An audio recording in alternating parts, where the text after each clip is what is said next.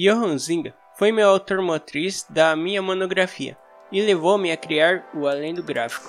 Por isso, quero compartilhar com você alguns dos seus principais trabalhos. Para isso, vou utilizar a monografia com o título Johann Zinga e a Crítica da Cultura Contemporânea, um estudo historiográfico, escrito por Maria dos Santos Damas Ribeiro, sob a orientação do professor Dr. Cássio da Silva Fernandes, para a Universidade Federal do Pará, para o curso de História. Capítulo 1, Parte 1 Johann Uzinga Uma pequena apresentação. A viagem de Uzinga para os Estados Unidos em 1926 pode ser considerada um divisor de águas na sua trajetória intelectual. De historiador da cultura que tinha seu interesse voltado para o passado e suas expressões artísticas, Zinga converte-se em um crítico do seu tempo. É nesse sentido que essa viagem tem uma conotação especial, por dividir a obra deste autor em dois momentos. Neste mesmo ano, ele escreve America Left in Decades, no qual demonstra seu descontentamento com os rumos da cultura ocidental e crítica à sociologia e à psicologia nos Estados Unidos, que compreendiam a arte e a religião como formas de escapismo. Em 1941, o Zinga proferiu um discurso criticando a influência da Alemanha na ciência holandesa e sofreu a perseguição das forças de ocupação alemã na Holanda. Neste mesmo ano, ele foi detido pelos nazistas e aprisionado no campo de concentração de Santa Mitch-Eggstein. O Zinga tinha então 70 anos, sofrendo de problemas de visão e com a saúde já muito debilitada. Mesmo quando foi libertado em 1942, ele acabou sendo obrigado a permanecer em Stang, em Gerderland. O Singa morreu em detenção no dia 1 de fevereiro de 1945, apenas poucos meses antes do final da Segunda Guerra Mundial. Capítulo 1, Parte 2 O outono da Idade Média A beleza das formas. Outro insight de Uzinga, diante da experiência em Bruges, foi a de que a análise histórica deveria ir além dos documentos oficiais, aqueles considerados tradicionais, e abranger também as expressões culturais, especialmente os testemunhos figurativos. Assim como Burkenhard o Zinga acreditava que, para compreender uma determinada época histórica, era necessário passar pela análise de suas expressões culturais e artísticas. Era, a partir delas, seria possível aprender um mais profundo significado da experiência do homem, quanto imerso na linha do tempo. Abre aspas para a fala de Uzinga. Um leitor dos nossos dias, ao estudar a história da Idade Média, baseada em documentos oficiais, nunca poderá fazer uma ideia da emotividade extraordinária da vida medieval, ao quadro desenhado inteiramente pelas penas oficiais, mesmo que provenha de origens da maior confiança, faltar-lhe-á um elemento: o da veemente paixão que arrebatava por igual os príncipes e o povo. Fecha aspas para a fala de Uzinga. A descoberta do sonho e do fantástico como fatores positivos formativos da cultura foi certamente um dos pressupostos da historiografia de Uzinga. Foi a partir desses elementos que ele foi capaz de construir o quadro da cultura borgonhesa, segundo um novo e particular ponto de vista. E foi também esse insight que, num ponto mais adiantado da sua trajetória como historiador, permitiu que ele avaliasse a cultura do passado e do presente sob novas bases de interpretação. Ele havia percebido o elemento lúdico da cultura, As primeiras incursões de Uzinga na temática do lúdico na cultura, apresentadas mais sistematicamente nesse livro, aponta para a ideia muito particular desse historiador de que o mundo, como no jogo, deveria ser governado por regras, regras rígidas, baseadas em noções éticas e morais, que garantiria ao homem saber o seu lugar no mundo. E, mais do que isso, proveriam as bases da cultura. Capítulo 1, Parte 3 Erasmo A Europa Ideal e a Renovação da Cultura. Se em declínio, o que está em questão é observar a maturação de cultura que está em processo de declínio, em Erasmus, o foco está colocado sobre o surgimento de novos elementos culturais que permeiam a vida de novas tonalidades. Contudo, entre esses dois elementos, a cultura borgonhesa do século XIV e XV e o humanismo do século XVI, não há uma ruptura definitiva. Mesmo os primórdios do humanismo do século XV tinha em sua base elementos da cultura medieval. E mesmo quando no século XVI as diferenças mais nítidas de tonalidade permitem observar um momento de virada, não se pode radicalizar as rupturas existentes. Há uma convivência entre esses dois mundos. É simultâneo o declínio e a floração. O mundo de Erasmo estava sobrecarregado de constituições humanas, opiniões e dogmas escolásticos e abrumado pela tirânica autoridade das ordens. Por consequência de tudo isso, na consideração de Erasmus, a força da doutrina evangélica se debilitava. Para ele, a fé requeria simplificação, e esta estaria na volta às fontes do cristianismo, na crítica bíblica. Seu método para o Zinga assume um caráter histórico-filológico. Talvez Erasmo nunca tenha compreendido todos os transtornos que seu método filológico crítico causou à Igreja. Capítulo 1, Parte 4 Homo Ludens de 1938 Os limites entre o jogo e o sério.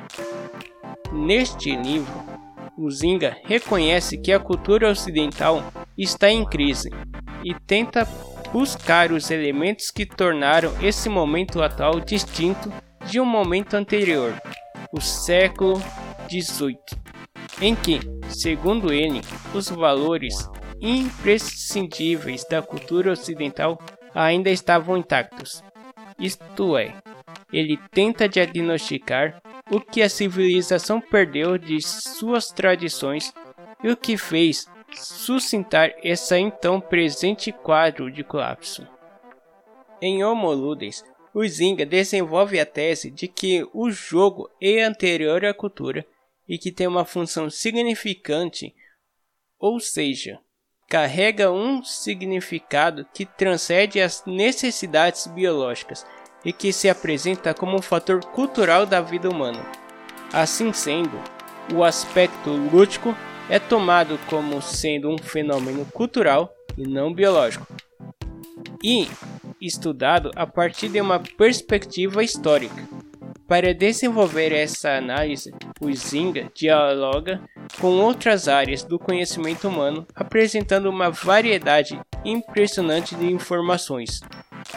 Há uma investida no universo da filologia, que permite ao autor compreender como a noção de jogo se expressa em diferentes línguas, e no universo da antropologia, que contribui no sentido de enriquecer os exemplos de como o elemento lúdico esteve presente em diferentes culturas. É relevante lembrar que para o Zinga, o elemento lúdico é essencial para a constituição da civilização, um princípio vital. Ao apontar para uma ruptura entre o século XVIII e sua ludicidade, o Zinga está assinalando que o espírito lúdico na sociedade contemporânea está sendo perdido ou colocado de tal forma em segundo plano que vem perdendo suas características essenciais. Capítulo 2 Parte 1 A descoberta do presente, a América e a história da cultura. As análises de Uzinga em torno da cultura norte-americana já apontavam para uma mudança de interesse. Em 1926, em viagem pela primeira vez à América do Norte, este historiador deparou-se com uma sociedade que ele considerava haver perdido os valores fundamentais da cultura. E é na perda dos valores então considerados fundamentais por Unzinga, entre outras coisas, que se concentra a crítica deste à cultura de seu tempo. Assim sendo, Kantimori expõe a necessidade de compreender essa guinada crítica na trajetória intelectual desse historiador. Primeiro, em relação a essa esfera cosmopolita de espíritos livres e, segundo, a partir da conexão que este estabelece com o contexto de preocupações políticas e sociais da década de 30, como o fascismo, o racismo e o nacionalsocialismo. Todos esses elementos convergiram para a formação de um quadro da época que tornava as perspectivas de um futuro cada vez menos otimistas. A partir de 1926, em sua viagem aos Estados Unidos e, sobretudo na década de 30, o valor dado fundamental para a compreensão do que ele caracterizava como sendo um momento de declínio da civilização ocidental, a perda do elemento lúdico, explicitada em Homo Ludens, havia assinalado o fim da verdadeira civilização uma vez que para esta existir de forma autêntica, na visão de Uzinga, era necessário que o lúdico estivesse imbuído das normas prescritivas pela razão, pela humanidade e pela fé. Cumbrim chama atenção também para o fato de que a questão moral e religiosa, que também sempre esteve presente na obra desse historiador holandês, ganhou ainda mais relevo nessa segunda fase da sua produção. Capítulo 2, Parte 2 O espírito norte-americano A pobreza das formas. Em 1919, quando Nzinga volta seu interesse para a civilização norte-americana e escreve seus quatro ensaios sobre homem e massa nos Estados Unidos, fica perceptível que a questão moral que já estava presente em seus trabalhos, tinha tomado uma proporção maior. Até esta data, 1919, o Zinga não tinha visitado os Estados Unidos, mas, mesmo assim, estava convencido de que os europeus sabiam pouco sobre essa nova civilização do outro lado do Atlântico. Também havia reconhecido que as tradicionais formas de descrições dos historiadores não eram suficientes para compreender esta nova realidade. Ao analisar a ciência social norte-americana, Huizinga destaca que estava inclinado a resumir toda a conduta e todos os acontecimentos sociais e individuais sob o aspecto de behavior. Isso estaria ligado estreitamente com o triunfo da psicologia social que naquele momento marcava, na visão de Uzinga, as diversas disciplinas que se agrupavam em torno da definição ampla de ciência social.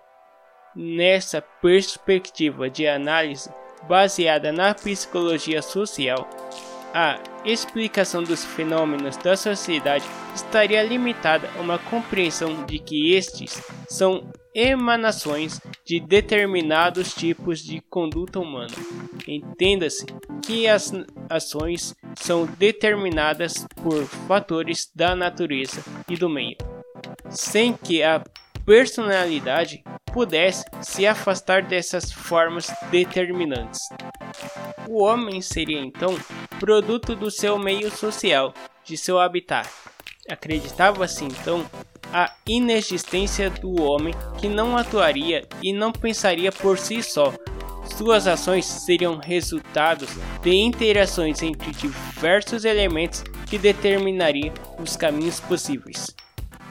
Outro elemento que participaria desta concepção pragmática da vida e a escolha, segundo Zinga, do norte-americano pela figura bíblica de Marta e não de Maria.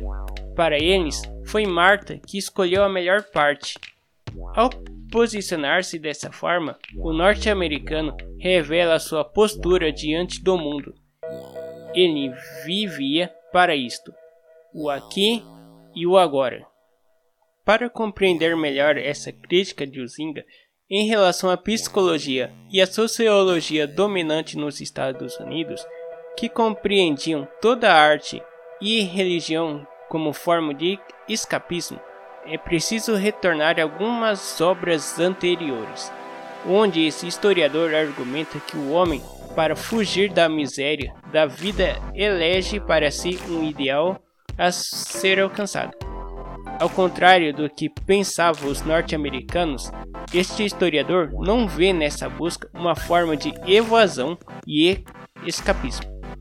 Na sua perspectiva, a necessidade de transcender a realidade era sempre criativa, e longe de ser uma debilidade, era um sinal de força e vitalidade.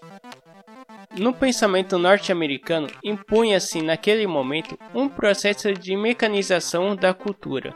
O homem teria que aprender a viver em grupos, renunciar às ilusões de liberdade e personalidade. Em nome do progresso e do otimismo social, para Unzinga, abre aspas. Jamais e nem em parte alguma se desfrutou da natureza e da técnica tão consistentemente, nem de um modo tão deliberado, como na América do Norte de hoje.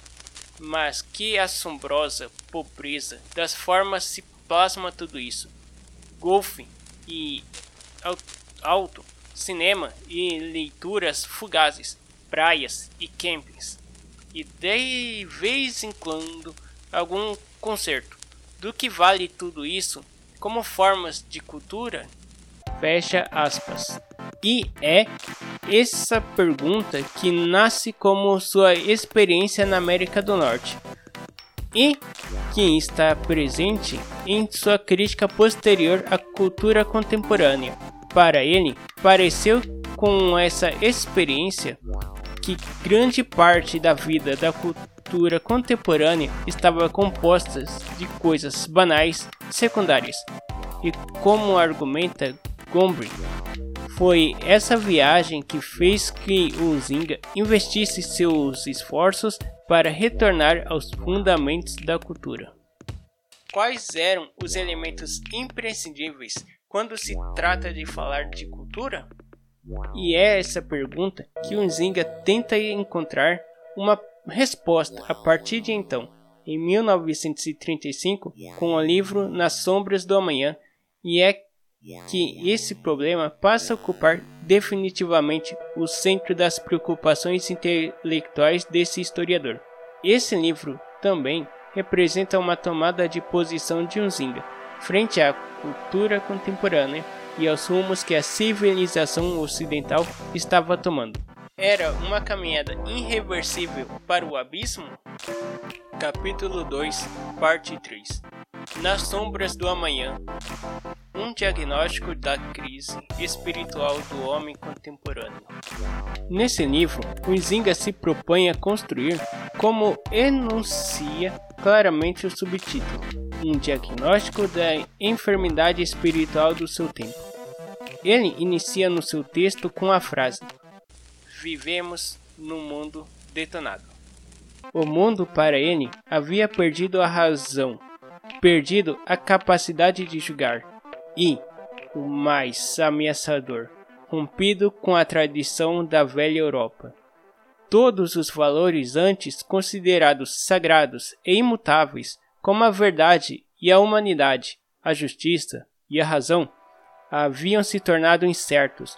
O desastre era então iminente. Contudo, para Unzinga havia ainda motivos para a esperança, e esta estava no esforço de resgatar as velhas tradições da civilização ocidental. A Europa de Unzinga é também a Europa de Erasmo. Era o ideal da velha Europa em íntima conexão com os seus valores tradicionais. É a ideia de Europa como uma comunidade composta de múltiplos estados que convergiam seus interesses para um consenso em nome da paz, do equilíbrio e, em suma, uma unidade cultural e religiosa onde as partes são integradas no todo através de um intercâmbio sadio entre as singularidades. Outro sintoma da crise que assola a cultura contemporânea é o que Unzinga denominou o erilismo. É a perda do valor significante do jogo, que se torna um intento meramente estético, sem qualquer ligação com os altos valores da ética e a configuração de uma conduta cultural própria do adolescente. Para este historiador, houve uma confusão entre as fronteiras do jogo e da seriedade, o que culminou na falta de respeito pelo outro e numa excessiva concentração sobre a sua própria personalidade. Contudo, mesmo que o livro Nas Sombras do Amanhã esteja permeado de metáforas negativas como demência e enfermidade, Unzinga constrói suas considerações finais sobre um registro da esperança. Eu sou Gabriel, bacharel em Educação Física pela Universidade Federal de Mato Grosso, um apaixonado por estudos sobre ludicidade, brincadeiras, jogos e videogames. Agradeço por terem ficado até aqui. Por fim, desejo que a força esteja com você.